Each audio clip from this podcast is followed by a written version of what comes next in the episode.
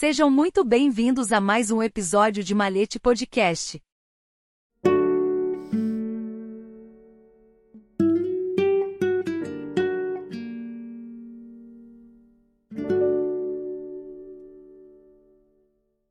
Onde fica a loja maçônica mais antiga do mundo? Por irmão William Hegel. Quando se trata da história da maçonaria, muitos irmãos ficam intrigados ao saber qual é a mais antiga das lojas maçônicas. Os irmãos da fraternidade secular se reúnem em lojas desde o início da maçonaria. E embora cada loja tenha seu próprio caráter único, eles unem os maçons em torno de um objetivo comum. Este artigo visa descobrir a verdade sobre a loja maçônica mais antiga do mundo, pois muitas vezes há controvérsias sobre qual estabelecimento deve receber o título. Continue lendo para descobrir qual das lojas maçônicas do mundo é oficialmente a mais antiga. A loja maçônica mais antiga fica na Escócia. Dado que a maçonaria, como muitos de nós a conhecemos, se originou na Inglaterra, não é realmente surpreendente que a loja maçônica mais antiga esteja no Reino Unido. No entanto, o registro mais antigo de uma reunião maçônica foi na Escócia, bem antes da data de 1717 dada como a inauguração da maçonaria com a Grande Loja Unida da Inglaterra. Mas também é aí que começa a polêmica. Algumas fontes nos dizem que a loja da mãe Queening, sob os auspícios da Grande Loja da Escócia, é a loja maçônica mais antiga do mundo, com algumas atribuindo suas origens ao século XII. Uma fonte excelente para nosso exame das origens da loja Queening pode ser encontrada na Maquis Revised Encyclopedia of Freemasonry, na qual ele afirma. Como a cidade de York afirma ser o berço da maçonaria na Inglaterra, a obscura pequena vila de Queening merece a mesma honra no que diz respeito à origem da ordem no Reino Irmão da Escócia. A Queening Mother Lodge é, na verdade, o número zero na lista maçônica, devido ao seu status aos olhos de muitas pessoas como a mais antiga loja maçônica existente. No entanto, em 1736, quando a Grande Loja da Escócia foi organizada, Queening Lodge não conseguiu verificar sua existência como a loja mais antiga da Escócia, pois muitos de seus registros originais foram perdidos. Hoje, os registros escritos mais antigos de uma loja maçônica ainda existente são da loja de Edimburgo, Capela de Santa Maria número 1. Os registros da loja maçônica da Capela de Santa Maria datam de 1599, tornando-a a mais antiga loja maçônica comprovada do mundo. Que prova temos de que a Capela de Santa Maria é a loja maçônica mais antiga que existe? A prova de que a Capela de Santa Maria é a loja maçônica mais antiga do mundo pode ser encontrada nos Estatutos de Shaw. William Shaw era o mestre de obras de Sua Majestade e chefe executivo do artesanato maçônico, e em seus estatutos ele declarou que as ordenanças emitidas por ele para a regulamentação das lojas consideravam a loja de Edimburgo como sendo para sempre a primeira e principal loja na Escócia. Os estatutos de Chal da Capela de Santa Maria datam de 31 de julho de 1599 e agora estão preservados no primeiro livro de atas da loja de Edimburgo. É a partir desses minutos que os historiadores afirmam que a loja da Capela de Santa Maria é a mais antiga já registrada.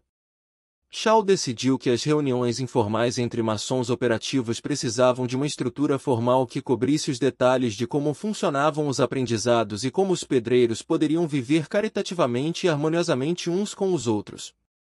Quando ele enviou esses estatutos para cada loja existente, uma de suas regras significava que cada loja deveria contratar os serviços de um escriturário, o que significava que as atas poderiam ser redigidas e mantidas.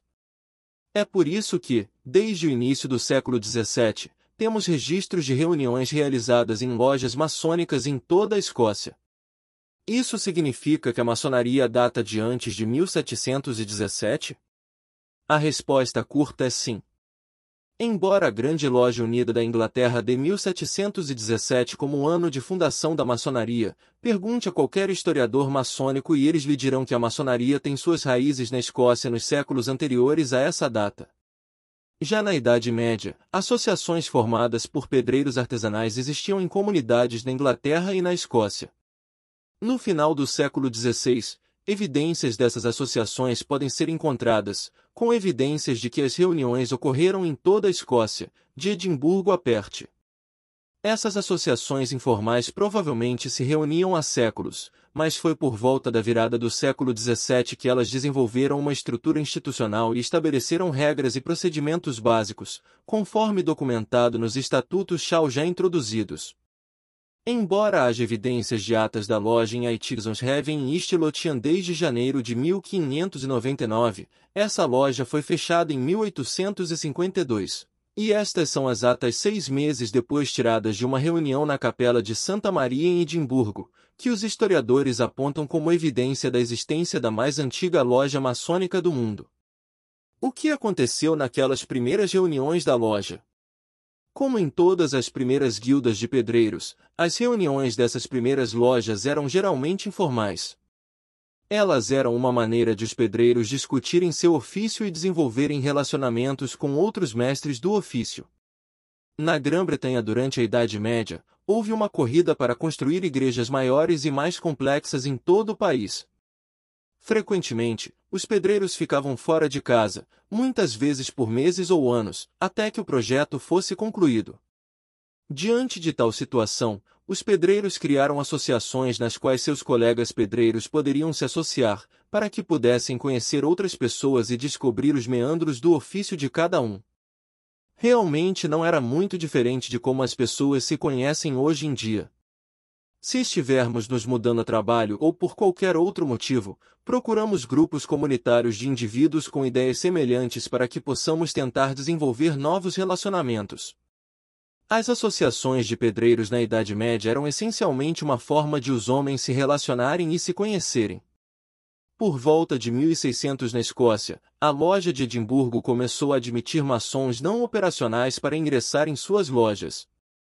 Em junho do mesmo ano, o Laird Auchinleck foi nomeado membro especulativo, que é o primeiro registro autêntico conhecido de alguém fora do ofício ingressando em uma loja.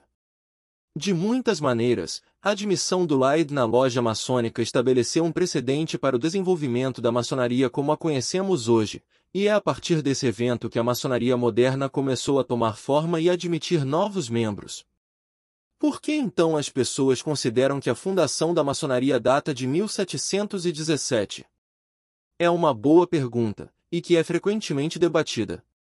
Muitos historiadores concordam que foram os estatutos de Shaw que ajudaram as lojas a desenvolver uma estrutura rígida e permitiram que as reuniões se espalhassem por todo o país e na Inglaterra.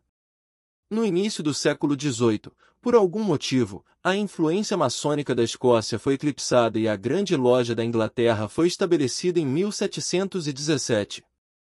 Nos séculos que se seguiram, as origens escocesas da maçonaria franca foram amplamente esquecidas e até ignoradas por muitos no comércio. No entanto, se alguém quiser visitar a Capela de Santa Maria e o Museu Associado, aprenderá a verdadeira história das raízes da maçonaria. O que tudo isso nos diz sobre as origens da arte como a conhecemos hoje?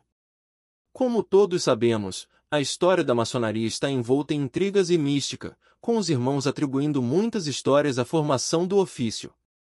Acreditamos que muitas fontes históricas contribuem para o desenvolvimento da maçonaria, e a existência de lojas escocesas antes de 1717 reforça o argumento de que a maçonaria evoluiu de associações mercantis medievais. Conclusão: a loja maçônica mais antiga do mundo. Apesar da existência de várias teorias contrastantes, é amplamente aceito pelos historiadores maçônicos que a maçonaria, como a conhecemos hoje, na verdade se originou antes da data de 1717 dada pela Grande Loja Unida da Inglaterra. É mais correto dizer que a maçonaria tem suas origens na Escócia, e os registros dos estatutos de Shaw indicam que a mais antiga loja maçônica existente é a Loja de Edimburgo, Capela de Santa Maria número 1. Foi nesta loja que os maçons não operacionais foram autorizados a se tornarem maçons, e podemos, portanto, concluir que esse período de tempo deve ser corretamente marcado como o nascimento da Irmandade da Maçonaria tal como a conhecemos hoje. Fonte: Freemasons Community Life